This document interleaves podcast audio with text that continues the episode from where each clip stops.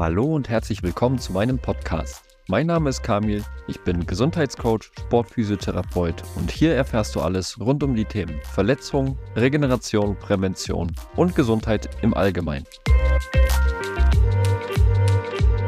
Für die heutige Folge mussten meine Patienten wieder als Ideengeber herhalten, ob sie wollen oder nicht. Und dafür bin ich natürlich immer sehr dankbar, direkt an der Quelle zu sitzen. Ich möchte auf eine Frage heute eingehen, die mir sehr häufig gestellt wird. Und zwar während und nach Verletzungen, wann kann ich wieder spielen? Und die Frage stellen nicht nur die Sportler, sondern auch gerne mal die Trainer, besonders wenn es um Spielerinnen und Spieler geht, die einen wichtigen und hohen Stellenwert in der Mannschaft haben. Und auf diese Frage möchte ich heute besonders eingehen. Und heute mal nicht am Ende, sondern am Anfang der Folge möchte ich darauf aufmerksam machen, dass wenn ihr daran Interesse habt zu erfahren, was ich denn in meiner Selbstständigkeit, in meinem Coaching genau mache und mehr von mir hören möchtet, dann schaut gerne in die Show Notes und schaut auf meiner Instagram-Seite und meiner Homepage vorbei. Und jetzt viel Spaß bei der Folge.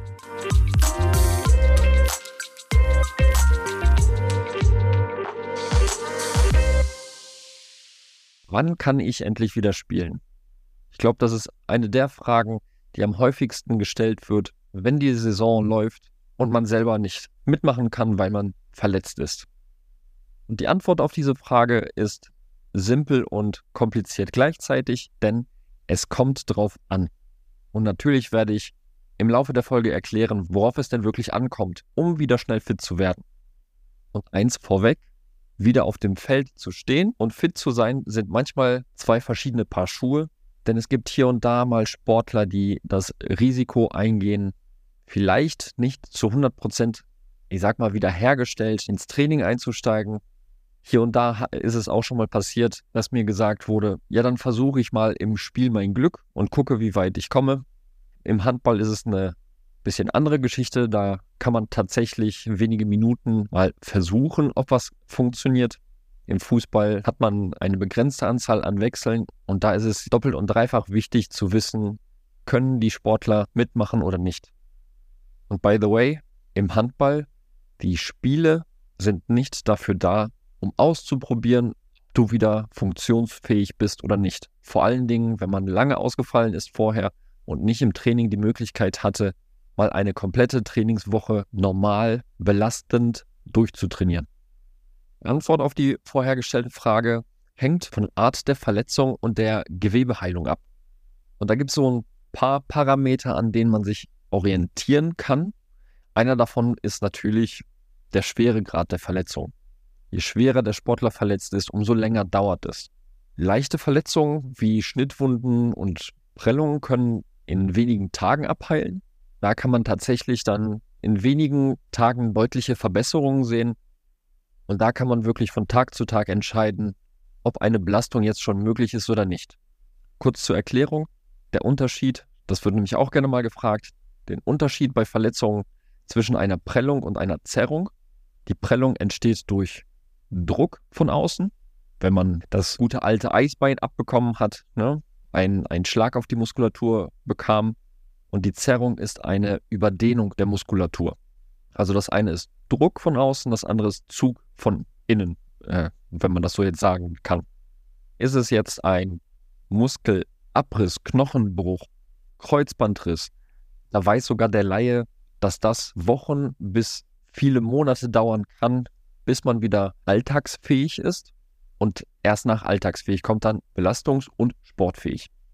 Wenn du jetzt in der Situation steckst oder schon mal gesteckt hast, leider nicht zu wissen, wie lange du dann jetzt pausieren sollst, weil du eine sehr globale Antwort auf deine Frage beim Arzt bekommen hast, dann kommst du vielleicht auf die Idee, im Internet zu schauen und da schreiben Leute rein, die grundsätzlich gerne mal eher schlechte Erfahrungen mit Reha und Wundheilung gemacht haben und die dann jetzt halt auch in die Welt rausposaunen wollen und vor allen Dingen erzählen die nur über ihre individuelle Geschichte. Und jede Verletzung hat so ihre eigenen Voraussetzungen zum Heilen. Da komme ich jetzt auch natürlich noch drauf.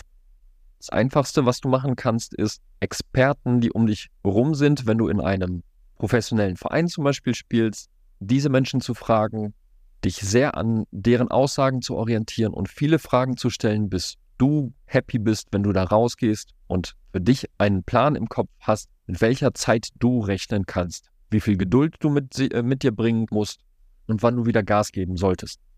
Und die Sportler in allen Ehren, die schnell immer raus aufs Feld wollen, wieder spielen wollen. Aber wenn du das nicht gut timest, dann ist die Reverletzung, also das Wiederaufbrechen derselben Verletzung, fast schon garantiert.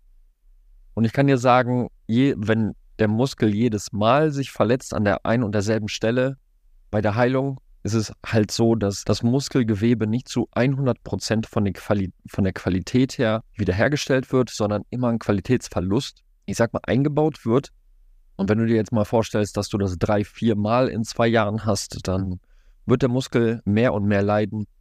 Kennst du vielleicht von der Haut, wenn man sich schneidet, dass da vielleicht eine Narbe entsteht und je häufiger reingeschnitten wird, also schöner wird die Narbe davon wahrscheinlich nicht. Und warum sollte der Körper dann halt unter der Haut, auf der Muskulatur anders agieren als auf der Haut? Also, von welchen Faktoren hängt die Wundheilung denn jetzt ab? Da kann ich hier ein paar zu nennen. Also die Wundheilung beschreibt den Ablauf von Verletzung bis Wiederherstellung des Gewebes, ist in verschiedene Phasen eingeteilt. Die erste Phase ist die Entzündungsphase, die zweite die Proliferationsphase und die dritte die Remodellierungsphase. Und ich muss gestehen, für die zweite und dritte Phase habe ich jetzt keine gute Übersetzung im Kopf. Die dritte Phase, die Remodellierungsphase, da geht es wieder um Strukturaufbau und Festigung. Stabilisierungsphase könnte man das nennen. Und die zweite Phase, die Proliferationsphase, wäre vielleicht sowas wie die Aufbauphase. Also, von welchen Faktoren hängt die Wundheilung ab? Das ist zum einen das Alter. Übrigens, die Reihenfolge, in der ich jetzt alles aufzähle, das ist jetzt keine Hierarchie oder so. Die Reihenfolge ist jetzt einfach wild gewählt und hat jetzt nichts mit der Wichtigkeit zu tun. Der erste Grund ist das Alter. Je älter die Menschen sind, umso langsamer ist die Wundheilung, weil die Zellregeneration im Alter langsamer abläuft. Wenn du einen Schaden im Gewebe hast, müssen die kaputten Zellen abgetragen und dafür wieder neue Zellen eingesetzt werden. Und je älter man ist, umso langsamer wird dieser Prozess ablaufen. Der zweite Punkt ist das Geschlecht. Auch bei Männern und Frauen gibt es immer Unterschiede.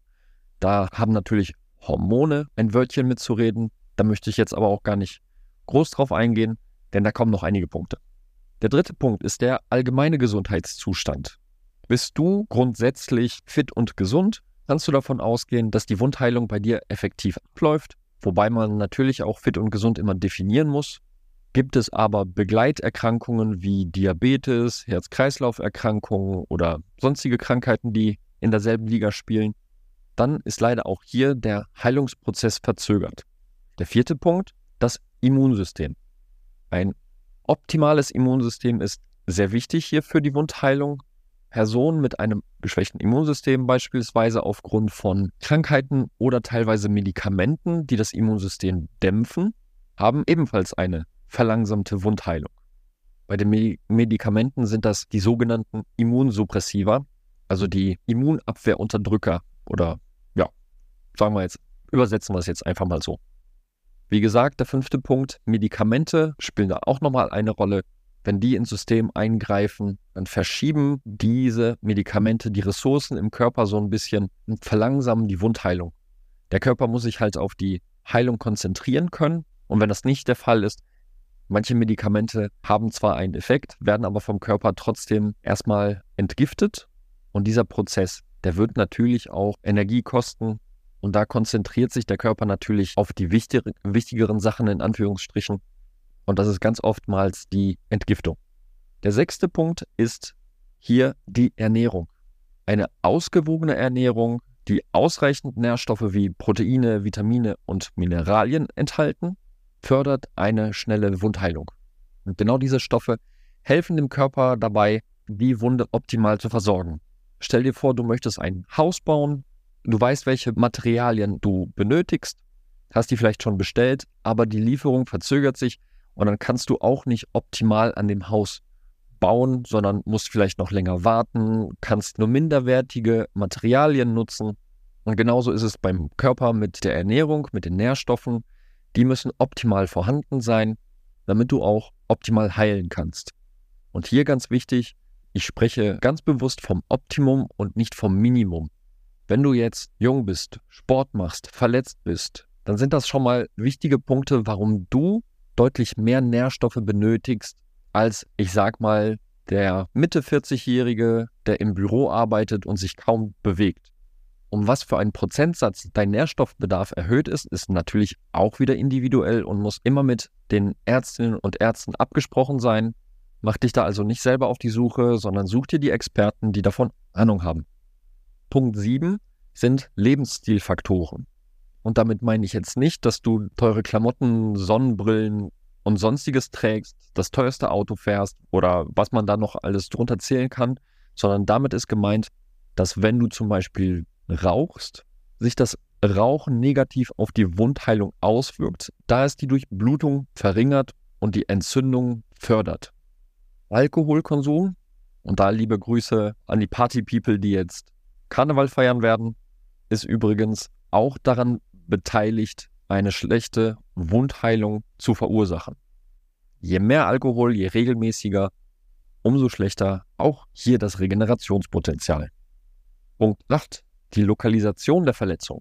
Je nachdem, wo du dich verletzt hast, heilen Wunden schneller oder langsamer. Auch hier haben wir die Thematik Durchblutung. Hast du eine gute Durchblutung an der Region, wo du verletzt bist, wird die Wundheilung schneller stattfinden. Da gehe ich gleich noch genauer drauf ein, wenn ich davon spreche, was es einen Unterschied macht bei einer Muskelverletzung, ob zum Beispiel Sehnengewebe mit beteiligt ist. Punkt 9. Wundgröße und Wundtiefe. Natürlich, je größer der Schaden, umso mehr Regenerationszeit wird benötigt. Aber ich glaube, das ist eine Regel, die hätte sich auch jeder denken können. Und der zehnte Punkt, die Verletzung mehrerer Strukturen gleichzeitig. Der neunte und der zehnte Punkt, die sind sich dahingehend sehr ähnlich. Und mit diesen neun Punkten kannst du dir sicherlich vorstellen, dass wenn du als Laie da dran gehst, das vielleicht gar nicht so gut überblicken kannst, wie lange du ausfällst, sondern da musst du schon mit Experten zusammenarbeiten, die das einschätzen können, die alle diese Punkte, und da gibt es auch auf jeden Fall noch ein paar mehr, der Experte diese Punkte auf dem Schirm hat und dir dann halt eine ungefähre Einschätzung geben kann, wie lange die Ausfallzeit denn überhaupt betragen wird. Du hast ja gemerkt, da waren jetzt einige Punkte dabei, die kannst du selber steuern wie zum Beispiel das Rauchen oder die Ernährung oder den Alkoholkonsum. Da gibt es aber auch Sachen, die man nicht so gut steuern kann oder gar nicht, wie das Alter, den Verletzungsbereich beziehungsweise den Schweregrad der Verletzung. Also eine auf der einen Seite sehr individuelle und auf der anderen Seite ein, ein bisschen ein kleines Lottospiel, ob es einen hart erwischt oder nur leicht. Einer der Hauptfaktoren für die optimale Wundheilung, das hatte ich schon einmal kurz erwähnt, ist die Durchblutung des Gewebes. Je besser das Gewebe durchblutet ist, umso schneller können Nährstoffe, die benötigt werden, zum Verletzungsgebiet gebracht werden und kaputte Strukturen abgetragen werden. Und ich habe mal ein paar Gewebearten ausgesucht, um dir das ein bisschen näher zu bringen.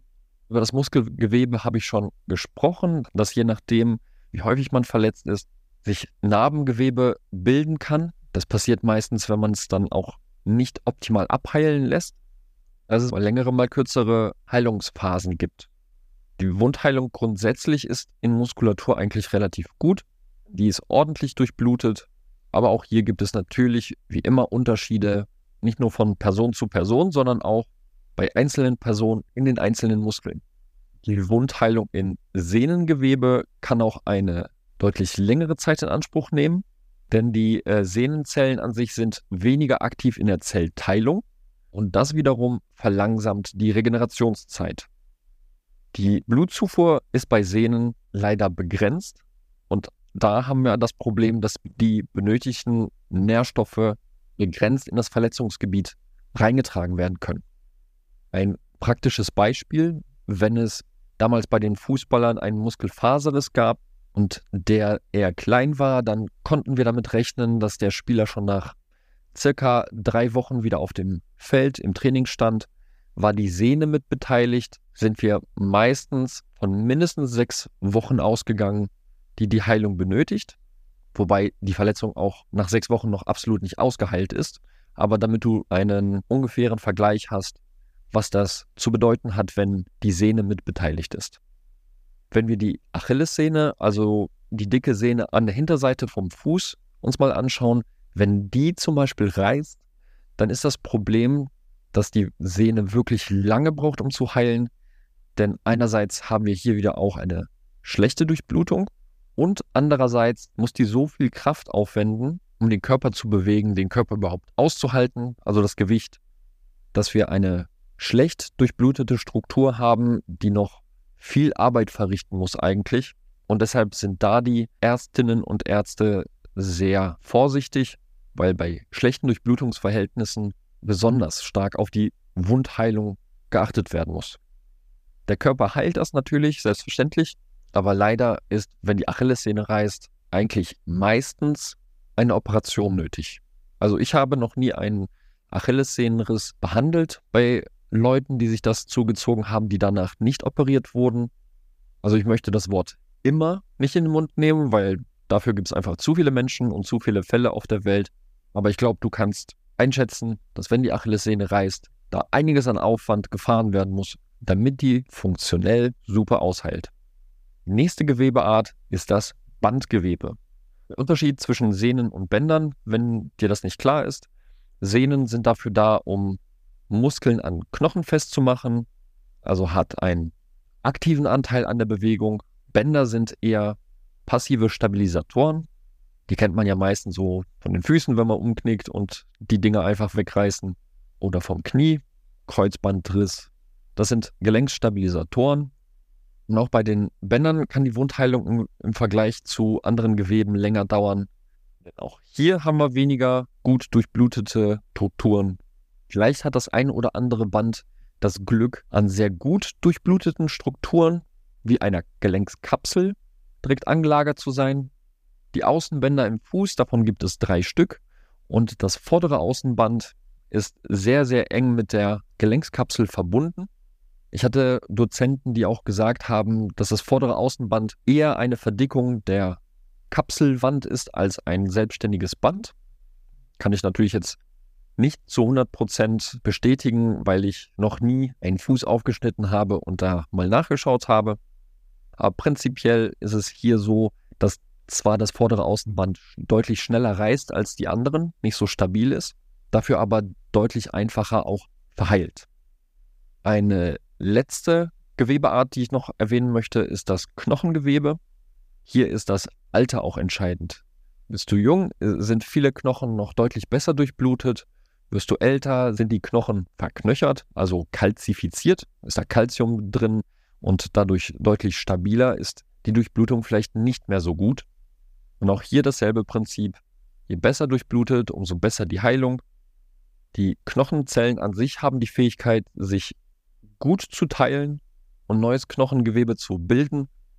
Hier sind natürlich auch die Nährstoffe, die der Knochen zum Wachsen benötigt, wichtig, dass die vorhanden sind und über die Ernährung hinzugefügt werden. Der Knochen übrigens, wenn man von einem klassischen Knochenbruch ausgeht, heilt wie folgt. Es bildet sich um den Bruch ein Kallus. Das ist eine knorpelige Brücke, sage ich jetzt einfach mal, die mit der Zeit verknöchert. Also auch Kalzium einsetzt, einbaut und dadurch verdickt ist. Uns wurde immer erzählt, dass der Knochen dann deutlich robuster ist, wenn der wieder, also wenn der zusammengeheilt ist, weil der dann verdickt ist an der Stelle. Und das fanden wir alle total interessant. Übrigens, wenn dieser Kallus, also diese Knorpelbrücke, vom Körper aufgebaut wurde und zu viel Bewegung, also wenn du einen Gips zum Beispiel trägst, aber trotzdem zu viel Bewegung in diesem Knochen stattfindet oder in dieser Bruchstelle, dann kann diese Knorpelbrücke nicht optimal regenerieren. Gibst du dem Knochenbruch aber genau die richtige Belastung zur richtigen Zeit, förderst du dadurch diese Verknöcherung, genau die, die du haben willst. Zwar ist dann diese Stelle deutlich stabiler, wenn man jetzt noch weiß, dass die Stellen um diesen verknöcherten Bruch Sollbruchstellen sind und dadurch ein bisschen weniger Stabilität haben, kannst du dir vorstellen, dass die Wichtigkeit von Sport und Krafttraining, wie auch immer der aussieht, enorm wichtig ist, weil der Druck und die Belastung Knochengesundheit fördert. Wenn es um die Heilung von Gewebe geht, dann sprechen wir auch häufig von Turnover-Zeiten. Turnover-Zeit bezieht sich auf den Zeitraum, den eine Zelle benötigt, um sich quasi wieder zu erneuern. Im Hinblick auf die Wundheilung verschiedener der verschiedenen Gewebsarten besagt diese Zeit, wie schnell sich die Zellen in diesem Gewebe einfach regenerieren können. Unser Körper erneuert alle Körperzellen in unserem Körper. Im Verletzungszustand beschleunigt sich diese Zeit natürlich, weil der Bedarf und die Notwendigkeit da sind. Aber das macht er auch per se. Das heißt, du kannst davon ausgehen, jedes Organ hat seine Turnover-Zeit. Jede Zelle in deinem Körper wird in einer gewissen Zeitspanne ausgetauscht. Bei den roten Blutkörperchen geht das zum Beispiel schnell, bei verschiedenen Organen geht das langsamer. Aber ich fand den Fakt interessant, dass die Person, die du vor sieben Jahren warst, also die Zellen, sich komplett erneuert haben, teilweise sogar mehrfach. Klingt auf der einen Seite interessant, auf der anderen Seite schon ein bisschen gruselig. Aber sollte auch Ansporn für die Leute sein, die jetzt mit dem Rauchen zum Beispiel aufhören möchten. Denn auch eine Raucherlunge hat noch die Fähigkeit, je nach Zustand, sich zu regenerieren. Also da ist die Hoffnung auf jeden Fall nicht verloren. Und nochmal zur Turnover-Zeit bei schnell wachsenden Gewebe wie der Oberhaut, also ne, der ganz normalen Haut, beträgt die Turnover-Zeit nur wenige Tage, vielleicht bis Wochen. Das heißt, wir haben eine rasche Neubildung der Zellen, aber wir haben auch Gewebe wie zum Beispiel, und hier geht es auch wieder natürlich um, um den Aspekt Durchblutung. Bei Knorpelgewebe zum Beispiel haben wir so wenig Durchblutung und so schlechte Verhältnisse, dass ein Knorpelschaden, wie ich den zum Beispiel in meinem 16. Lebensjahr operieren lassen musste, dass der Aufwand, wieder fit zu werden, enorm groß ist. Mir wurde auch gesagt nach der OP, dass ich wahrscheinlich nach zehn Jahren wieder Probleme bekomme und sowieso wieder auf dem OP-Tisch landen werde.